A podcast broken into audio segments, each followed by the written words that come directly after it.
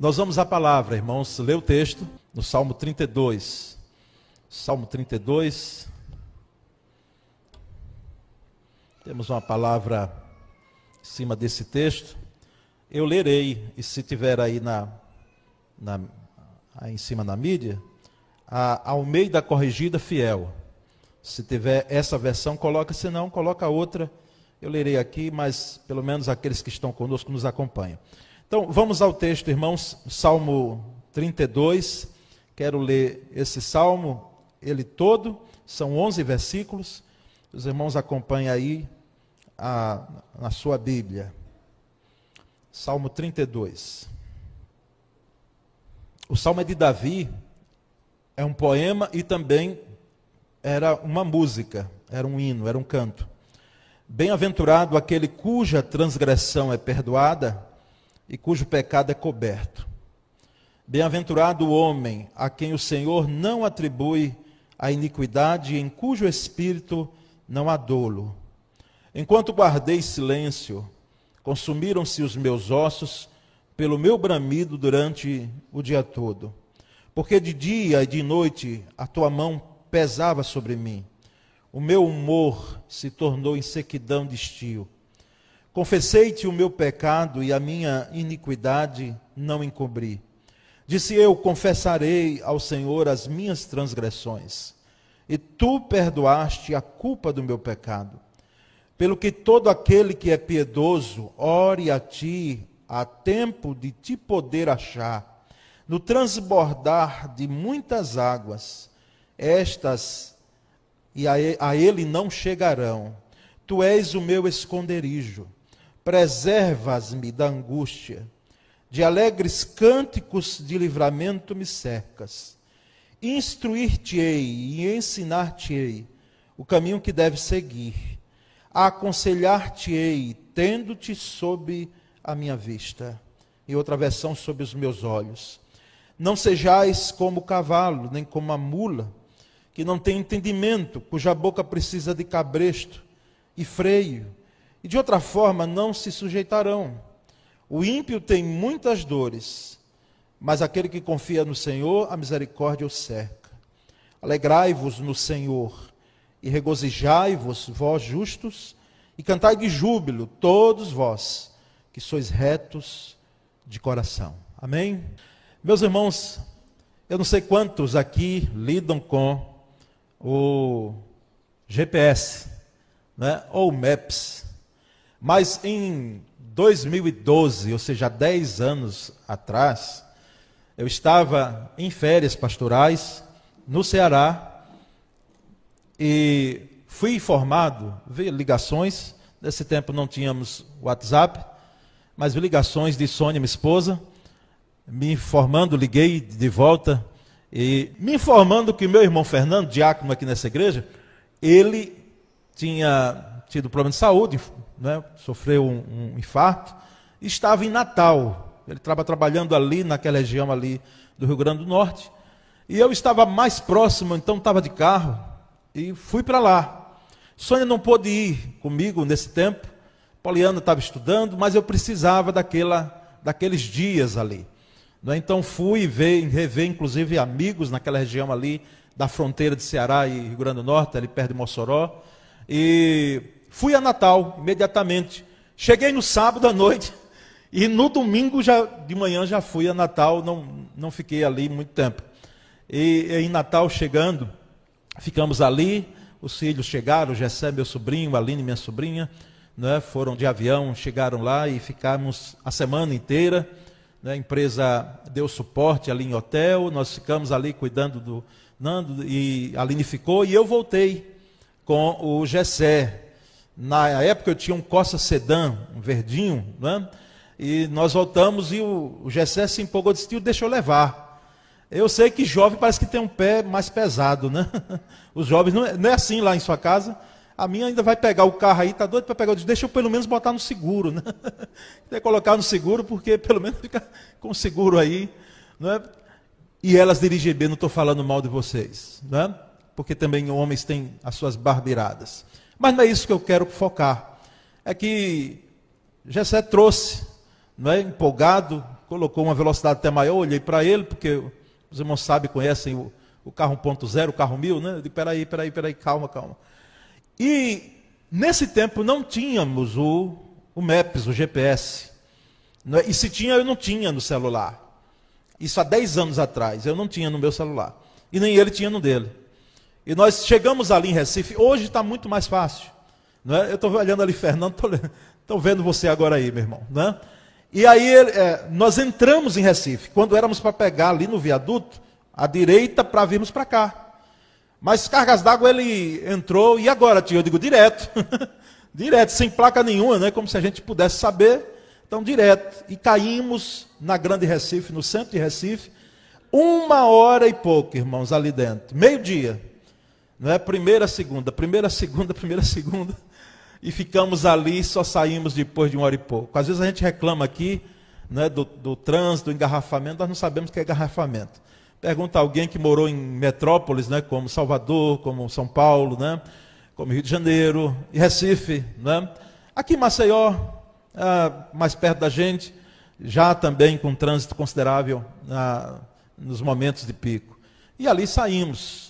Por que, que eu estou contando isso? É porque agora, dez anos depois, eu fui a Recife também, é, em férias, né? e estive ali, agora foi diferente. Com o celular, irmãos, eu fui aos locais que eu precisava. É impressionante. É claro que nós sabemos que de vez em quando, né, ela dá aquela dica que se você entrar, pronto. Ou você morre, ou tem um acidente, porque não tem nada a ver com o que ela disse. Né?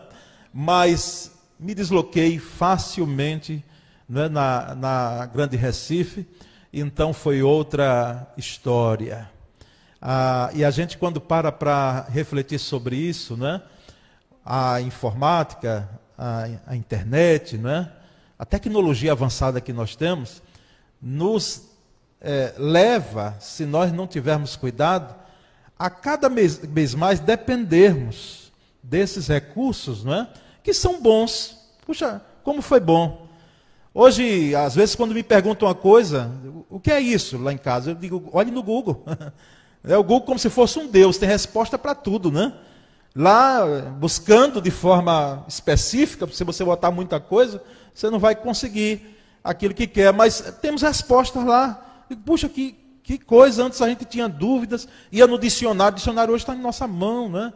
E também para se dirigir, para se encaminhar aos locais, para seguir os nossos caminhos, nós usamos uma ferramenta, um aplicativo que é bom, mas isso é bom para o nosso dia a dia, tá certo?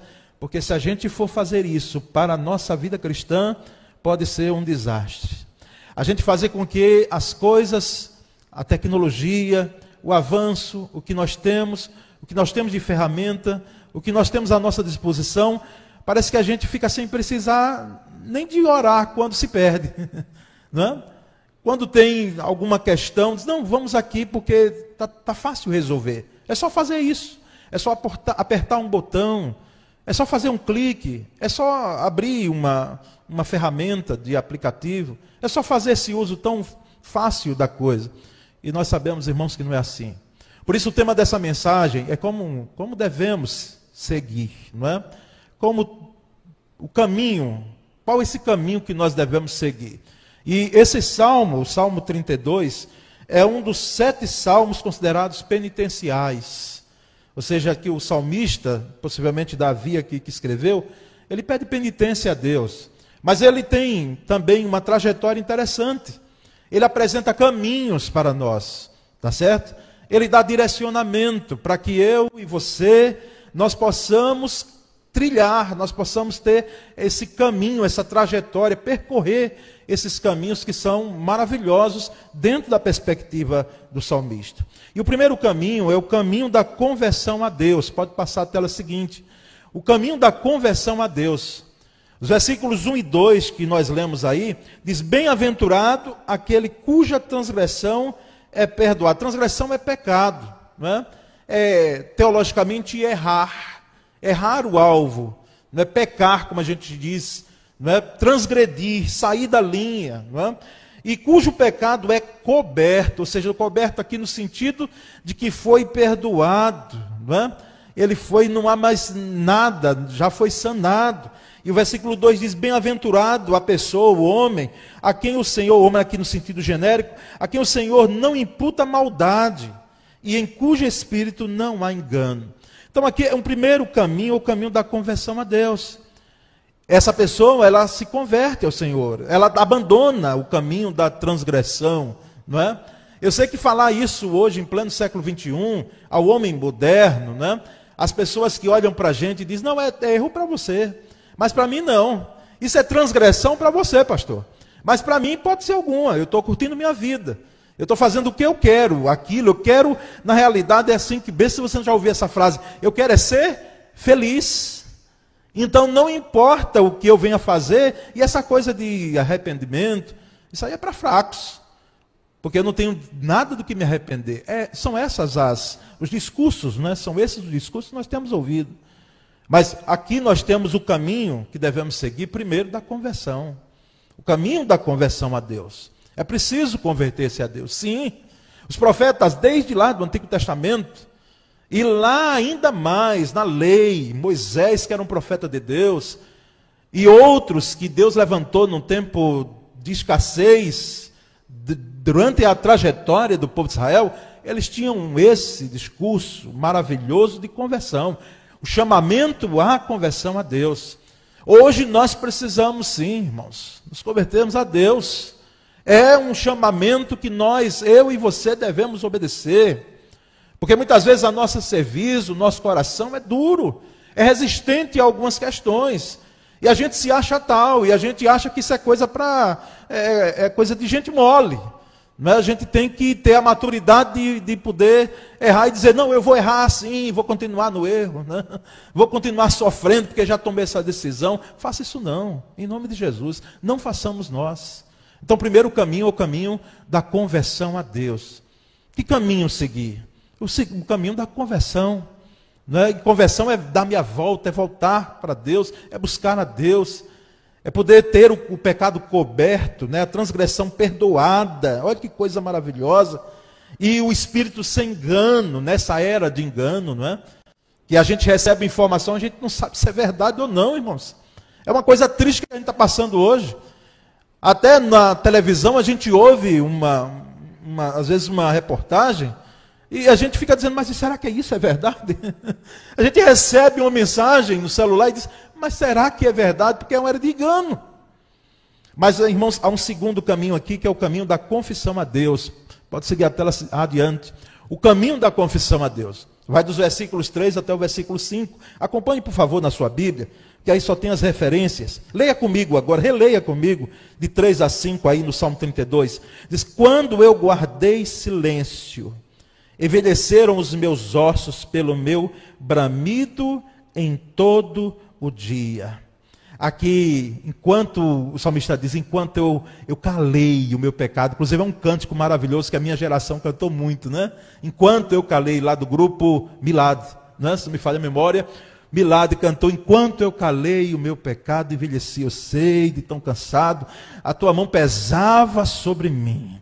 Então, pecado é para ser confessado, transgressão é para ser confessada, não é para ser guardada, acariciada dentro do nosso coração, como se fosse terra que ninguém, a gente acha que ninguém entra, mas Deus sabe. Eu não sei, nem vocês sabem. Muitas vezes que se passa no coração de cada um, mas Deus conhece. E ele diz aqui no versículo 3: a envelhecer os meus ossos, ou seja, a, aquilo que acontece no coração passa também para o físico, hoje o que os estudiosos chamam de doenças psicossomáticas, né?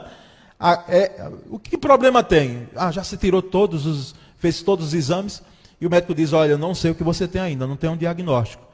Quem sabe se não são as doenças do coração, não coração cardíaco, esse músculo, mas o coração, emoção, o coração transgressão, que leva à transgressão, de que tem levado à secura dos ossos, ou seja, à doença física. Nós, irmãos, percebemos então aqui essa necessidade de confissão, o caminho da confissão a Deus. E no versículo 4 diz: Porque de dia e de noite A tua mão pesava sobre mim, o meu humor se tornou em sequidão de estio. O meu humor se tornou em sequidão de estio, porque a, a mão do Senhor pesava. E pesa, pastor, pesa. pesa principalmente em relação a crentes. Não se admire quando ele está dizendo isso. Pesa justamente, ou às vezes, muito mais em relação àqueles que dizem, Senhor, muito obrigado, louvado seja o teu nome. Mas quando há transgressão não confessada, o Espírito de Deus fica ali sinalizando, e a mão do Senhor fica dizendo: ó, precisa consertar, tem algo errado. Enquanto não consertar, enquanto não colocar nos, no, nos trilhos corretos, a situação não estará boa para você. Porque é exigência da vida cristã. E ele diz aqui, inclusive, que o humor dele se tornou em sequidão de estio. Já viu gente mal-humorada? Não é? Quem sabe o mau humor é da própria pessoa, sim, porque tem gente assim. Não é? E às vezes eu já vi, olhei gente assim, às vezes alguns vizinhos, ou até irmãos da igreja. Eu digo, meu Deus, que quanto mau humor, né? Mas, mas não é. É o jeito da pessoa, é o jeito dela. Mas às vezes não é jeito coisa nenhuma. Às vezes são questões que ficam ali dentro do coração e que ela faz transbordar através do mau humor. Do mau humor. E aqui, inclusive, na, no Salmo, não sei se na sua Bíblia ainda tem aí, selar. Tem essa palavra aí na sua Bíblia? Selar? Sabe o que é selar aqui? É claro que há explicações diversas para selar. Até hoje os estudiosos se dobram mas selar aqui é uma pausa. Eu concordo com esse entendimento. É uma pausa para meditação, porque isso aqui é um hino. Era entoado, era cantado, é como se fosse uma pausa, faz parte da música. Quando cantamos e vimos uma sinfonia, a pausa ali dos instrumentos em determinado momento é música. Só que foi pausa para meditar, para pensar, não é em vão que vem isso aqui. Ou seja, é preciso pensar se o seu mau humor, meu irmão, minha irmã, não tem sido, não é por outra causa senão as causas, as questões de que você está indo por um caminho errado. O caminho que você está trilhando não é o caminho que vai trazer um bom humor, não é? Que vai trazer sossego ao seu coração, mesmo em turbulência que você esteja, esteja mesmo em situações difíceis. E no versículo 5, a necessidade da, do caminho da confissão a Deus é clara porque ele diz: Confessei-te o meu pecado, e a minha maldade não encobri. Dizia eu: Confessarei ao Senhor as minhas transgressões, e tu perdoaste a maldade do meu pecado. E tem outra pausa, selar, né? no hebraico, outra pausa para meditação. A confissão, a necessidade de confissão. Quem sabe nessa noite tem gente aqui sentada, não é? Tem gente ouvindo a gente pela internet que precisa confessar coisas a Deus. Não é porque que Deus não sabe, nós sabemos muito bem que Ele sabe tudo. Nós lemos um Salmo 139 aqui que fala sobre a onisciência de Deus. Ele sabe todas essas coisas. Mas por que é que Ele exige e Ele quer que nós confessemos? Porque na confissão existe o reconhecimento, Senhor, eu errei. Eu não estou bem. Eu quero consertar. E tem gente que tem uma dificuldade enorme para fazer isso. Quem sabe é você que está me ouvindo nessa noite de poder confessar as suas transgressões. Se a gente tem dificuldade, às vezes, de pedir perdão, não é? Ou de perdoar as pessoas que nós ferimos, que nos feriram, e que nós estamos nesse jogo, né? De protelar tanto mais tempo, de dizer, vou deixar aqui chegar uns 40 anos, né? Uma geração se passar para eu ver se vou perdoar. Imagina confessar algo que só Deus sabe. Você sabe e só Deus sabe, talvez mais ninguém sabe. Está lá dentro, mas isso é um caminho que tem levado a um caminho de morte. Por isso que nós lembramos da Escritura, diz, há caminho que ao homem parece ser bom, mas o final dele é caminho de morte, vai dar em morte. Mas irmãos, nós vamos adiante no Salmo, e nós temos aqui um outro caminho. Então, o caminho da conversão a Deus é o primeiro caminho, o caminho da confissão a Deus, conversão, confissão, e agora o caminho do cuidado de Deus. Olha que coisa maravilhosa. O caminho do cuidado de Deus, estamos nos versículos 6 e 7. Os versículos 6 e 7, acompanhe na sua Bíblia, por gentileza. Por isso, todo aquele que é santo orará a ti, a tempo de te poder achar. Olha que coisa maravilhosa. Quando a gente ora e a gente encontra. Quando a gente busca e a gente acha. Por isso que lá em Mateus 7,7 tem uma ordenança de Jesus: pedi, pedi, dá-se-vos-á. Batei, batei, buscai, buscar, e batei, batei, e abre-se-vos-á. Buscai, buscar e achareis. Ou seja, não há algo melhor quando nós fazemos orações petitórias. Nós clamamos ao Senhor e somos respondidos. Mesmo que a nossa resposta, a resposta que nos é dada por Deus, nós cremos assim, não é ipsis verbis, vamos dizer assim, né? da forma que eu falei, da, fé, da forma que eu orei, que eu pedi a Deus.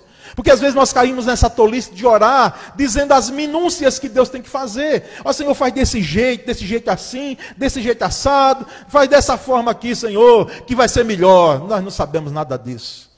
Não há erro algum em você pedir, colocar diante de Deus as suas petições de forma detalhada mas nós sabemos que a resposta maravilhosa que vem de Deus é para o nosso bem. Então, aqui o salmista, o caminho do cuidado de Deus, ele disse: há tempo de poder achar, até no transbordar de muitas águas, estas não lhe chegarão. O cuidado de Deus. Muitas águas, ou seja, aqui só tem experiência de quem foi em alto mar. Eu estou olhando aqui alguns alguns irmãos que trabalham, inclusive, e trabalharam em alto mar. Né? Outros se aventuraram a pescar em alto mar, quem sabe, né? Aqui eu estou olhando alguns que gostam de pescar. Outros foram, não naquele transatlântico, naquela viagem, não. Foram em situações de trabalho lá em alto mar, como eu tenho pelo menos dois irmãos que trabalharam nessa área, e eu estou vendo ali irmão Ezequias, permita Ezequias, né? nessa área, e outros aqui que temos Vez por outra, aquela plataforma, aquele vento ali, não é? Mesmo toda a estrutura que se tem, mas é de assustar, eu não é. O transbordar de muitas águas, irmãos, significa aqui, é uma linguagem metafórica, não é? Para dizer que existem momentos da nossa vida que nós enfrentamos ondas turbulentas, ondas avassaladoras, que muitas, vem, muitas vezes vêm contra a nossa vida contra a nossa nau, é natural da vida. E ninguém pense, e não faça essa oração, Senhor, me livra das muitas águas. Não. Ela vem, meu querido. O que você pode pedir, e eu e você, nós podemos pedir e clamar, Senhor, dá-nos forças, dá-nos a tua presença nessas águas transbordantes, porque nós precisamos fazer a leitura lá daquela tempestade, que Jesus estava com os discípulos e ali houve grande livramento. Porque Jesus disse: Eita, para aí, vento, cala-te, aquieta-te, mar. E muitas vezes não é isso que acontece em nossa vida. O vento vem, sopra contra nós forte, a onda vem querendo afundar a nossa vida, os projetos de Deus, os planos de Deus. Quem sabe até nós cooperamos porque nós ficamos olhando assim tão perto, né? Das ondas. Tem gente que brinca, né? Às vezes. Fica tão perto assim do perigo. Mas nós sabemos que existe uma voz de comando, um cuidado de Deus, irmãos. Se não fosse o cuidado de Deus para a nossa vida, se não fosse o cuidado maravilhoso de Deus, não nos livrando de que nós estejamos sujeitos a isso, porque nós não estamos, eu repito, numa redoma. Tem crente que pensa, diz, não, meu Deus, por que, é que aconteceu isso? Porque houve esse acidente, porque houve essa tragédia na minha família, porque o Senhor não operou, porque houve essa perda tão grande agora. Uns anos atrás eu estava num velório, e a gente, pastor, participe, quanto mais a igreja, né, com o tamanho da nossa, mais eu tenho a possibilidade de estar presente. Então é muito. Quando o esposo, quem sabe já compartilhei aqui, o esposo estava ali, aquele caixão, uma cena assim muito triste, irmãos. Né? Porque foi daquele tipo de doença que não deixa chance para despedida, sabe? Um infarto fulminante. Porque quando está hospitalizado, pelo menos vai se ali tendo esperança, mas vai se despedindo também, vai ali olhando, vai cuidando. Mas não, não se deixou a oportunidade para para o último abraço, o último adeus, a última palavra de despedida, quem sabe aqueles momentos ali importantes. E a esposa olhava para o, o corpo do esposo no caixão e dizia: Mas, Fulano, por que é que você foi nos deixar? Por que é que você foi fazer isso?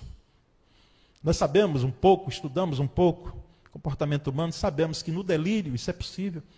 Ela falava como se ele estivesse vivo, né? Disse: Mas por que você foi fazer isso com a gente agora? Quando as coisas iam tão bem, Fulano.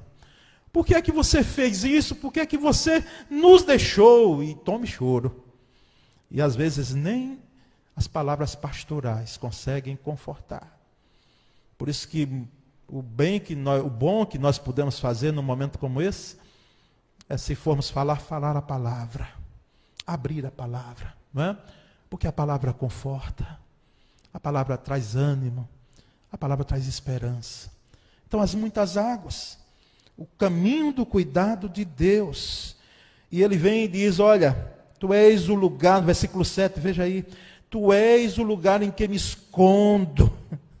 Tu me preservas da angústia. Oh, Deus maravilhoso que preserva da angústia. A vida sem sabor ou mau humor que é ocasionado por aquilo que está dentro do coração. Tu me cinges ou me cercas, em outra versão, com alegres cantos de livramento. Oh Deus maravilhoso, o cuidado dele é constante. Então é o caminho do cuidado de Deus. Mas vamos adiante, irmãos, o caminho da conversão a Deus, o caminho da confissão, o caminho do cuidado de Deus. Conversão, confissão, cuidado. Mas temos aqui também o caminho da direção de Deus o caminho da direção de Deus. Inclusive, esses versículos, principalmente o versículo 8, foi que deu tema para essa mensagem. De início, eu, iria pregar apenas sobre, em cima do versículo 8. Mas me debruçando de ontem para cá, mais ainda, disse, não, não pode ser. O salmo é maravilhoso demais. O salmo é profundo, mas nós temos que mergulhar um pouco mais. E aí nós percebemos o caminho da direção de Deus. Instruir-te-ei e ensinar-te-ei. A mesóclise, não é, professor de português, está presente aí, e eu fiz questão de usar essa, essa aqui, essa versão. Instruir-te-ei e ensinar-te-ei o caminho que deves seguir. Guiar-te-ei com os meus olhos. Não sejais como cavalo, nem como a mula que não tem entendimento, cuja boca precisa de cabresto e freio para que não se cheguem a ti o caminho da direção de Deus. Nós sabemos, irmãos, plenamente, que esse caminho aqui de instrução, de ensino e de guia, né, muitas vezes está presente na nossa vida. Aqui, inclusive, os estudiosos do texto, os biblicistas, né? Um deles, uns deles acham que aqui não é Deus falando, a pessoa de Deus é como se fosse o salmista ensinando a outros. Porque começa com o narrador, não é? Bem-aventurado, homem, tal, tal. Aí tem o salmista, a pessoa do salmista entra em cena, e aqui, para alguns, não é como se fosse uma voz divina, é uma voz do salmista. Mas eu discordo com desse entendimento, eu e outros, né? e a gente já pega de outros que estudam mais do que a gente, para dizer que aqui, irmãos, não tem como eu e você guiar alguém, instruir alguém, guiar alguém com os olhos. Meus irmãos estavam em Recife, Fernando e, e Batista, né, junto com Das Neves, e aí a, no retorno, eu disse, Batista, manda o, onde vocês estão vindo aí para a gente acompanhar. E ele manda a localização interessante, né? E aí a gente vem acompanhando, onde eles vão passando, né? para quem usa aplicativo de Uber, né? Você sabe que hora vai chegar, até aquela coisa toda que eu falei no início da pregação.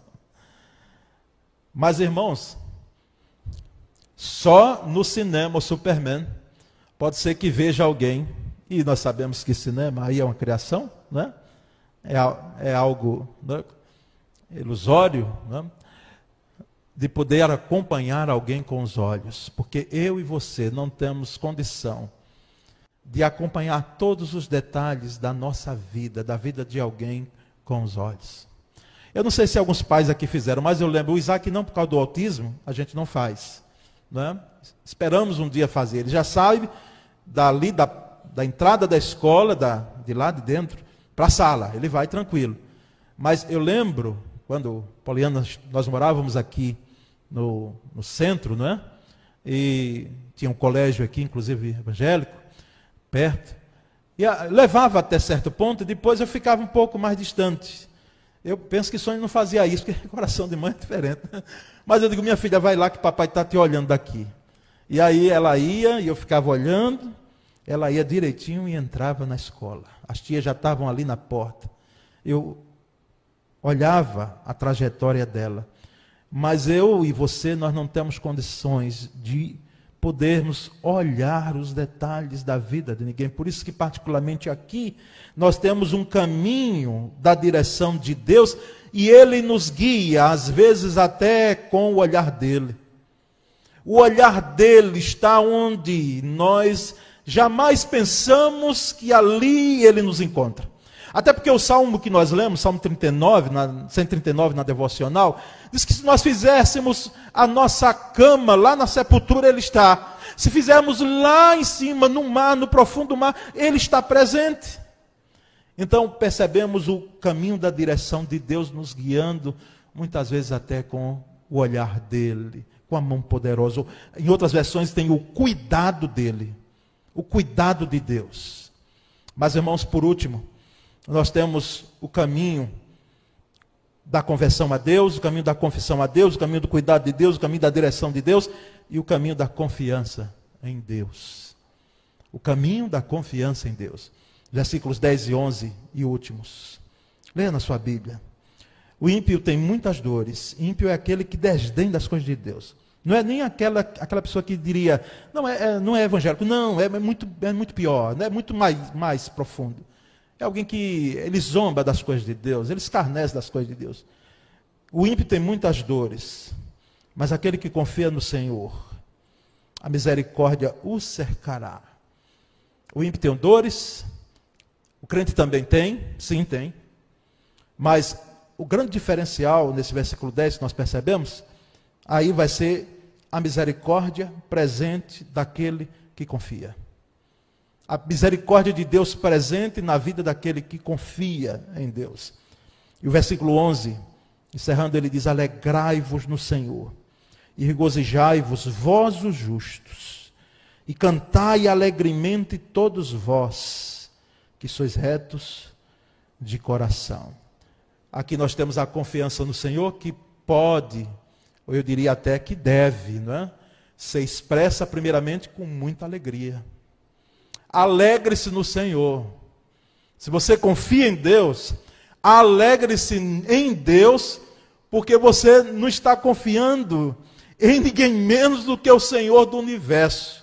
O Senhor que guia com o olhar, que sustenta a sua vida, que cuida de você, que lhe dá provisão, que lhe dá graça, enche o seu caminho de misericórdia. Faz com que você possa trilhar um caminho, embora com percalços na trajetória dele, mas que você chegue ao lugar, ao porto desejado, como diz o Salmo 107, versículo 30.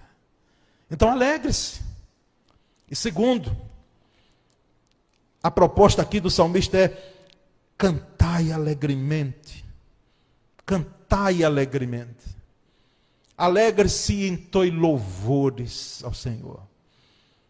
Irmãos, em outro tempo atrás, pregando dentro de um tema como esse, de louvar a Deus, eu disse aqui que coisa maravilhosa é quando a gente vê irmãos nossos, nós sabemos, e eu como pastor mais ainda, que enfrentam lutas, estão enfrentando vales, grandes ondas avassaladoras, tribulações nas suas vidas. Porque às vezes não é com a pessoa, mas é com o filho, é com a filha, é com alguém da família. Gente que fica muitas vezes desempregada, de forma inesperada.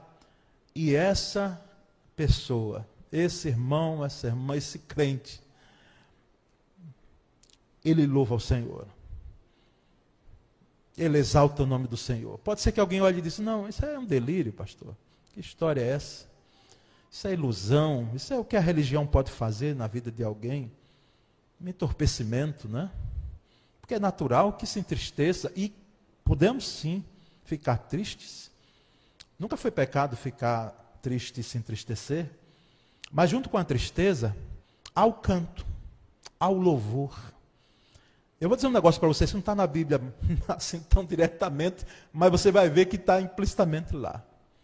Eu penso, irmãos, que os melhores louvores, as melhores orações, elas não são feitas no momento da vitória, quando nós temos o triunfo, não. Eu penso que os melhores louvores, as melhores orações, as melhores canções, os melhores poemas, os melhores louvores surgiram no tempo de tribulação. Mas que louvores, que orações, que poemas. Aqui nós temos um exemplo disso nas Escrituras. Então, nessa noite, o caminho que devemos seguir, esses caminhos. E o encerramento desse caminho, o caminho da confiança em Deus. Meu irmão, por mais que tudo conspire contra a sua fé, continue confiando em Deus. Eu digo, isso eu digo para mim. Eu vou dizer uma coisa, muitas vezes falar, como a pessoa diz, ó, falar é fácil. falar é fácil, né? Mas é na vivência do dia a dia que a gente tem a oportunidade de vivenciar o que nós cremos. E se não for assim, nós temos que repensar o nosso cristianismo. Então confie no Senhor. Exalte ao Senhor, cante ao Senhor. Eu fico pensando como Satanás fica né, querendo tapar, estou aqui ilustrando, viu? Querendo tapar os ouvidos, mas como é que pode? Ele louvando na dor, ele louvando na perda, ela louvando ao Senhor. E toi, entoe. Às vezes não é preciso nem sair voz. Às vezes é regada às lágrimas, não é? Como alguns cantos, como alguns louvores que nós entoamos, como algumas pessoas fazem. Mas, ó, oh, que bênção, quando sabemos que no caminho que devemos andar, nós não precisamos de um GPS humano, de uma tecnologia humana. Nós não precisamos colocar para onde vamos e ali há uma possibilidade de ter algum erro, quem sabe, na trajetória. Porque Deus conhece a nossa vida. Ele vai nos acompanhando com os seus olhos. Amém, meus irmãos. Seja edificado com essa palavra nessa noite. E eu gostaria que nós recantássemos, não é? Esse Deus de milagre, esse último cântico aqui, Deus de milagre, Deus de promessa. Caminho no deserto, luz na escuridão. Esse é o é quem tu és, não é? E eu gostaria de nesse momento, enquanto cantamos, convidar você aqui à frente, enquanto louvamos a Deus, você sair do seu lugar, vir aqui, aqui quem sabe nessa noite tem gente que entrou e dizer: Eu preciso ter esse caminho trilhado por Deus, eu preciso ter essa graça de poder ter na trajetória da minha vida esse caminho. Quero Deus, preciso de, de dele, do Cristo Jesus que morreu, porque esse é o grande segredo, não é de termos o Deus que servimos, podemos crer no Cristo que foi enviado pelo Deus eterno. E você, quem sabe, pode sair do seu lugar e vir aqui à frente ou você é membro da igreja, você é crente, você não crente, enquanto cantamos, para orarmos juntos aqui, clamarmos a Deus, temos esse momento aqui, enquanto louvamos ao Senhor. Vamos então cantar, exaltar o Senhor, ao tempo que você pode vir aqui. Eu vou, pela fé, descer, porque eu quero receber a primeira pessoa, quem sabe, que pode vir aqui à frente. Um ato de confiança, de fé no Senhor, para nós estarmos juntos.